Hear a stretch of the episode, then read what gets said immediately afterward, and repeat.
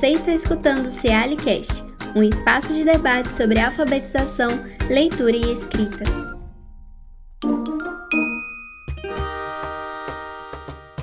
Olá, eu sou Mônica Araújo, professora na Faculdade de Educação do UFMG, pesquisadora do CEALI e coordenadora do NEPSED. No episódio do CEALIcast de hoje, vamos continuar a discutir sobre o uso de tecnologias digitais na alfabetização em contexto de ensino remoto e presencial. Sejam todos e todas muito bem-vindos. Hoje, nossa conversa vai continuar sendo com a professora Márcia de Souza dos Santos, professora alfabetizadora da Prefeitura Municipal de Belo Horizonte, psicopedagoga, mestrando em Educação pela UEM, e a professora Ana Paula Pessoa Dias, professora alfabetizadora da Prefeitura Municipal de Belo Horizonte, pedagoga, alfabetizadora há 31 anos, especialista em alfabetização e psicopedagogia. Sejam bem-vindas, professoras. Olá, boa tarde, bom dia, boa noite. Nós estamos aqui outra vez. Olá novamente, é com grande felicidade que o assunto foi tão bom que nós tivemos a continuação e esperamos que vocês gostem do que nós temos para falar hoje. Interessante essas, a mobilização, né, do que acontecia antes, antes da pandemia do Covid-19, durante a pandemia do Covid-19, durante o ensino remoto emergencial, vocês começaram a realizar uma quantidade de atividades com tecnologia digital, promovendo, buscando alfabetizar as crianças. E a pergunta agora é: e depois? que voltou presencial, o que que mudou, o que que continuou de uso de tecnologia digital para a alfabetização aí com os seus alunos? Me contem. A primeira coisa que modificou foi porque a gente parou de conversar pelo WhatsApp. Pelo menos é a, a experiência que, que eu tenho com as minhas turmas. Nós paramos com o grupo de pais. É, porque os meninos já estavam em sala. Quando começaram com os grupos de pais, a gente queria contato com as crianças. O nosso contato era com o telefone do adulto, mas o que a gente queria é que a gente tivesse alguma ponte para conversar com as crianças. Quando as crianças retornaram, essa ponte tornou-se desnecessária, vamos colocar assim. Não que a gente não pudesse fazer um bom trabalho ou que algumas profissionais não continuassem com esse grupo. Eu conheço algumas que continuaram. Eu não continuei com esse grupo de WhatsApp. Então, a primeira coisa que aconteceu foi a extinção desse grupo. No retorno das crianças, as atividades com QR Code continuaram, porque eu estava presente na, na casa deles, né? É, as atividades com QR Code continuaram e outras atividades que eram muito impossível da gente fazer por conta de internet que era insuficiente, nós começamos a fazer em sala de aula. Uma delas, que eu também já tinha, já tinha falado sobre isso, são as avaliações virtuais através do, do aplicativo Blickers. Né? Ele é um quadradinho, um quadradinho que as crianças elas vão ver. A prova não é, ela não é impressa, ela é projetada na parede e os meninos é, escolhem A, B ou C ou D de acordo com a alternativa, eles viram um quadradinho e eu consigo saber na hora qual é a porcentagem da minha turma que está sabendo, que não está sabendo. Eu posso juntar em pares daqueles que acertaram com aqueles que erraram, fazer de novo, explicar, ter o feedback imediato. E ali eu tenho uma metodologia ativa funcionando. Então, aquelas questões que eu não consegui, de aplicativos virtuais, de, de ferramentas que me, me, ajudam a acelerar o processo de alfabetização dos meninos, o processo de aprendizagem dos meninos, que eu não conseguia fazer à distância, eu comecei a fazer dentro de sala de aula. Costumo dizer que a gente era um professor antes e nós somos uma nova criatura pós-pandemia. Né? Muita coisa ruim aconteceu, mas nesse, nesse quesito de aceleração da, da, educação como um todo. E nós estamos ainda mu com muito caminho pela frente. Tem muita coisa que a gente ainda precisa colocar dentro da sala de aula. Uma delas eu tiro por mim é essa questão de deixar de ser o centro da educação e passar a ser a orientadora do processo das crianças, do processo protagonista deles. É muito difícil a gente tirar isso. É tipo arrancar a pele. Então eu me vejo fazendo muitas coisas ainda que agora eu não acredito mais. Mas isso é tipo uma memória corporal, né? A gente tem que tirar isso da gente.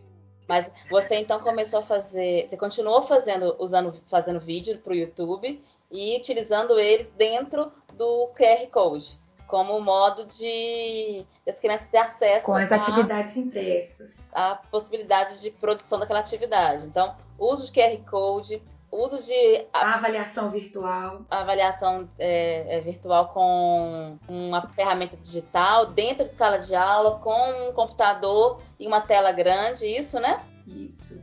E o enriquecimento também através das mídias, né? Eu uso muito, muita gamificação com jogos. Tem lá, a Márcia falou, né, sobre o a escola Games, o Infogames. Tem também o World Wall, que a gente usa muito. Tem, é, eles são públicos, né? Então a gente tem uma infinidade de assuntos, uma infinidade de, de jogos, até sobre o mesmo assunto, com níveis diferentes que a gente pode utilizar. Nós temos um também que são é, folhinhas digitais, que são atividades para os meninos é, que a gente pode transformar esses links em QR Code, eles podem fazer no celular de casa. Nós recebemos materialidade da prefeitura, que são os tablets, né? E o Wi-Fi, infelizmente na minha sala não, não funciona, o Wi-Fi em alguns lugares da, da escola funciona, então a gente pode utilizar para fazer essas atividades. A gente pode introduzir também os mecanismos do Google, as ferramentas do Google, que são compartilhadas, elas são, né? É, os meninos podem fazer agrupamentos e usar o mesmo, é, o mesmo documento, o mesmo slide para criar informações e esses trabalhos eles podem servir de avaliações não escritas, não não não xerocadas, não é? Então tem um monte, um mundo, uma infinidade, um leque gigantesco de oportunidades de aprendizagem que a gente está inserindo na escola com muito, muita lágrima, muita dúvida. E eu acho que a gente tem uma frase assim que nós, eu gosto muito do Cortella, gosto muito. E essa frase ela me segue, que ele fala assim: quando, enquanto a gente não tem condições de fazer coisas melhores, a gente faz o melhor que a gente pode naquela condição que a gente tem. E nós estamos no processo, é, nós estamos dentro do casulo na metamorfose. Brinha mesmo, abrimos o casulo, levantamos as asas e vamos voar. E esse é o processo, né, Márcia? É, é, como é que foi esse processo com você? Como é que você tem usado os dispositivos digitais que está, tem hoje disponível na sala de aula, na escola. Como é que é isso? Para alfabetização. Você voltou para a referência 1 agora, depois da, depois da pandemia? Sim, voltei. Eu sou apaixonada com a alfabetização. Agora minha filha está caminhando para os três anos, né? Então, agora esse ano eu voltei, né, como professora alfabetizadora referência 1. E aí, como eu tinha visto toda aquela angústia, todos os movimentos, os prós e os contras, né, de grupos do WhatsApp, esse ano nós temos três turmas, né, de alfabetização. Eu e as outras duas professoras nós mantemos o grupo de WhatsApp para comunicar com as famílias, né, para tirar dúvidas de para casa. Então, assim, o, o grupo mesmo é para informes, mensagens necessárias, informações que muitas das vezes é mais fácil olhar o WhatsApp do que a agenda da criança, né? Então aí temos o grupo do WhatsApp. É, outra coisa também, chegaram os tablets. E antes da, da pandemia, eu indicava né, para aquelas crianças com dificuldade, eu falava assim, olha, tem o jogo Lele, Lele Sílabas, Silabando, seu filho, sua filha precisa investir nessa parte de avançar no conhecimento do alfabeto, né, de perceber os sons. Na parte da matemática tem tal jogo. Então, com o grupo do WhatsApp, eu posso printar a, a imagem, né, e mandar para eles. Olha, se for Play Store, você pode acessar aqui. Utilizar esse recurso. Com os tablets em sala, eu pude instalar aqueles jogos que antes eu só mantinha no meu celular e durante uma reunião de pais eu né, comentava, mas era algo ainda distante da realidade. Então, é, na perspectiva que a Ana Paula falou, nós estamos sendo curadoras digitais na alfabetização. Então, atualmente, os tablets que as crianças têm são oito jogos que é, foram baixados e instalados, não demandam internet, para poder a gente não ter esse contratempo. Além disso, tem também, claro, aquele momento do lazer, mas um ócio produtivo. É, dos que tem, eu tenho ler e contar, matemática para primeiro e segundo ano, piano. O piano ele trabalha com sons musicais, tem a parte do pintar, do colorir, dos números, das vogais. E tem o momento de lazer. Por exemplo, hoje, né, voltando, já que o laboratório de informática ele foi desmontado. Ah, foi desmontado? Né? Sim, foi desmontado e os computadores que eram dos alunos foram para as salas. Agora... Para que o professor possa usar e estamos aguardando chegar o data show para poder ter mais interação né, com as tecnologias em sala de aula. Então, Estou aguardando ansiosa. Então, então, a, então a escola tirou o laboratório, não existe mais espaço do laboratório. Ah, os alunos usam os tablets na, na, sala de aula e o computa um computador com Tem um computador por sala. Por sala. Sim. E aí fica mais fácil para mim trabalhar com as famílias quando eu falo, olha, as crianças trabalham durante a semana né, com as atividades, chega final da semana, né, da, dos dias escolares, na sexta-feira, a gente resgata, né, tem esse jogo que é para poder desenvolver, foi disponibilizado o fone, onde aquela criança consegue ouvir o que está sendo dito no jogo, né, consegue concentrar.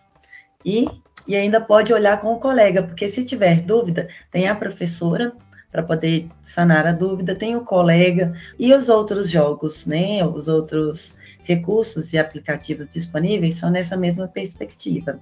Por exemplo, o primeiro e segundo, matemática, tem um que é para adição, né, para trabalhar adição, onde são os monstros que vão caminhando na direção do, do menino ou da menina, e para poder eles dispararem as bolhas e destruírem os monstros, eles têm que acertar quanto que é, por exemplo, um mais um. Então, tem essa perspectiva das tecnologias voltadas para a educação, e eu sempre tento né, me espelhar na Ana Paula. Ela não comentou, mas gostaria de dizer: sigam ela, curta, comenta e compartilha o canal dela no YouTube. E aí vem a questão da importância do, do professor ser visto, das práticas alfabetizadoras serem compartilhadas. Um vídeo dela tem muitas visualizações, que eu até já perdi a conta, que é aprendendo a contar de dois em dois. Então, é, as tecnologias pós-pandemia estão ajudando, principalmente aquelas professoras que tinham resistência a utilizar a tecnologia a favor da alfabetização. Entendi. Até porque os alunos de hoje, eles são tecnológicos. Está aí, a gente precisa né, ser essa curadora, né, uma, um acesso à tecnologia com qualidade. Então, vocês estão falando muito de uso de jogos, né?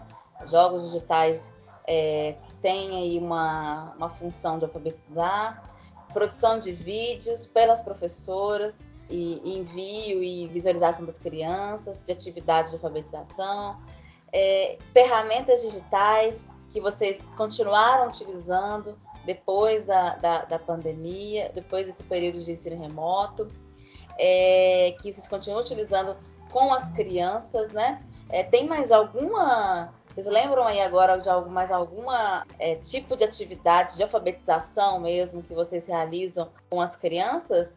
Vocês podem nos dizer aqui? É, não digital. A gente continua fazendo todo aquele processo de alfabetização com os, os, as letrinhas móveis, com caderno, com lápis, com borracha. Isso não, não desaparece.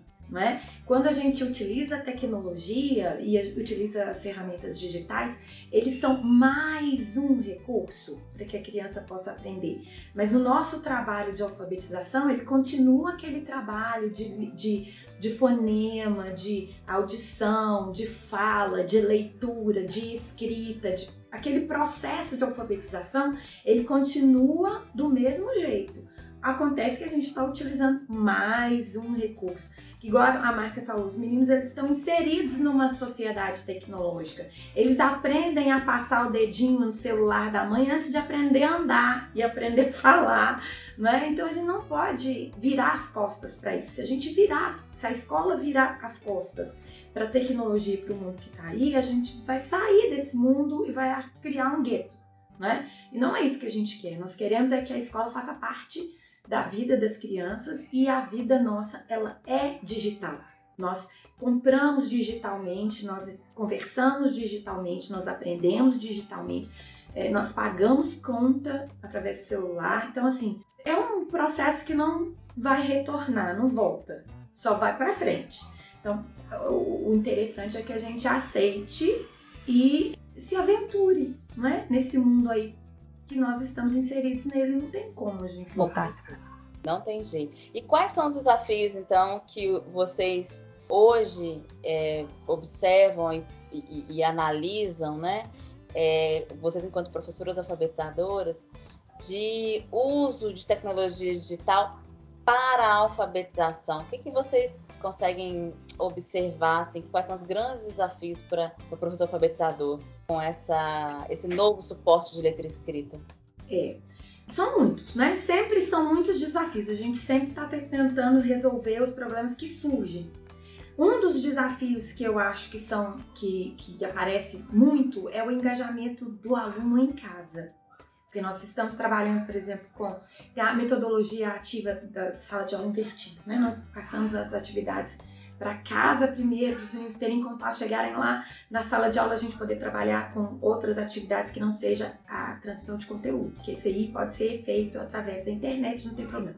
O engajamento do aluno, a gente saber que eles fizeram a atividade ainda é pouco tanto a família quanto os meninos, eles ainda têm aquilo de tradicional, que quem é, coloca a informação para a criança é o professor. O protagonismo do aluno ainda não é uma coisa vista com bons olhos, né? Como se fosse é o pai, é a mãe que tem que fazer pelo menino. E não é, né? É, o protagonismo é ele que tem que fazer. Então, esse engajamento, eu acho uma, uma, um desafio que a gente vai ter passo a passo que desenvolver neles. Uma outra coisa também que a gente ainda tem, mas que daqui a pouquinho não vamos ter mais, é o acesso universal à internet. Nós temos agora a prefeitura entregou o hotspot, né, que pretende que seja um acesso universal em várias áreas de Belo Horizonte. Pelo CPF, pelo seu nome, você tem acesso à internet gratuita. E isso é interessantíssimo para a gente que trabalha com a escola pública, não é? Mas ainda não é aquele acesso irrestrito, não é um acesso que, que funciona toda hora, não é? é? É uma questão desafiadora também, mas eu acho que estamos caminhando para isso. Que é o acesso, né, Ana Paula? Que é o acesso não só na escola é. da internet do dispositivo digital, mas também o acesso da criança no espaço doméstico com a, o dispositivo digital, mas com a internet, né? Isso de qualidade. e, e, e, uma outra coisa que eu acho que é um desafio muito grande também é porque nós estamos iniciando esse processo e nós precisamos da nossa formação continuada. Nós precisamos de, de estudo, de estudo e de entendimento e, e de colocar, executar aquilo em sala de aula, né? Como a gente está no início, nós temos uma desconfiança muito grande em termos de, de será que eu vou conseguir é, alfabetizar meus meninos usando tecnologia, que é uma coisa que eu tenho insegurança, né? Então, a gente pode fazer grupos de estudos na escola, igual na nossa escola tem um grupo de estudo das tecnologias e das, e das, das metodologias ativas, mas é um processo também que demanda tempo, demanda o engajamento profissional e demanda outras questões que não é exatamente tecnológico, né? Tem a ver com com a segurança nossa de trabalhar com aquilo dentro da sala de aula. Com formação profissional, né, Márcia? Sim. E esse é um, né, na minha perspectiva, é um grande desafio, porque encontros como o que a gente tinha com a Ana Paula, que foi a nossa, é, posso dizer, a nossa guru digital, porque ela, após né, passar daquele momento de angústia, ela conseguiu descobrir vários cursos e ela tinha uma facilidade de nos é, ensinar, olha, eu aprendi a fazer né, o uso do avatar falando né, com tal instrumento, GPeto, é, aprendi a utilizar o Jamboard, vamos fazer o planejamento, é, dá para poder montar, para quem não sabe, dá para montar uma roleta russa com PowerPoint. Existem vídeos tutoriais disponíveis no YouTube. Bem, então, assim, o desafio é esse. Como vamos nos formar, né, é, em curso, né, durante o curso né, das nossas vidas, sendo que durante a semana, igual por exemplo, eu e as outras duas professoras, nós temos a segunda-feira, que é um dia extremamente corrido, que às vezes tem percalços, e não conseguimos falar de um planejamento mais consolidado, mais envolto, imerso em tecnologias, é, ou mesmo debate sobre o desenvolvimento do aluno, porque a, a correria do dia a dia não nos permite. Então, um desafio é resgatar né, desse período pandêmico, esses encontros que a gente tinha de conteúdo, de compartilhar, nesse momento que nós vivemos hoje no presencial.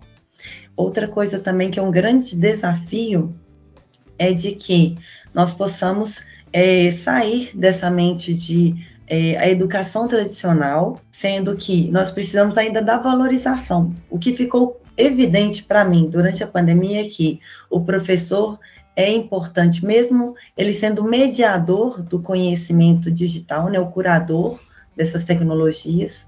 O professor, ele foi assim, essa chave, tomou iniciativa, nós colocamos o nosso rosto à frente, mas em contrapartida, nós somos desvalorizados. Desvalorizados no sentido de vocês não trabalharam dois anos no presencial, não conta para né, é, é, esse tempo. Então, assim, percebo que nós precisamos dessa valorização não só em relação às políticas públicas da educação, mas a valorização da sociedade enquanto nosso profissional, né, de valorização. É um desafio que está posto. A gente tem que crescer muito ainda e mobilizar toda a sociedade. Sim. Mas eu quero agradecer muito, Márcia e Ana Paula, essa conversa que foi tão interessante de entender como é que foi esse antes, durante e depois agora do presencial, do uso de tecnologia nesse, né, com as crianças em processo de alfabetização, quanto que vocês, professoras, se é, desafiaram e conseguiram realizar tanta, tanta ação docente, mesmo à distância, com crianças tão pequenas, né? E que vocês ainda continuam é, utilizando outras, outras ferramentas né, digitais, outras, outros modos de ensino, não só com o impresso, o manuscrito, mas também com o digital, que é uma perspectiva importante que a gente tem que sempre tomar, eu gosto muito de falar, é, é, sou pesquisadora desse campo há muitos anos, que é a gente entender que o digital ele não é, ele não se contrapõe ao impresso ao manuscrito. Ele é mais um suporte de leitura escrita e que a gente precisa trazê-lo com ele como mais um suporte, onde ele tem vários gêneros textuais que devem podem ser ensinados, tem uma série de possibilidades de ensino das capacidades específicas da alfabetização.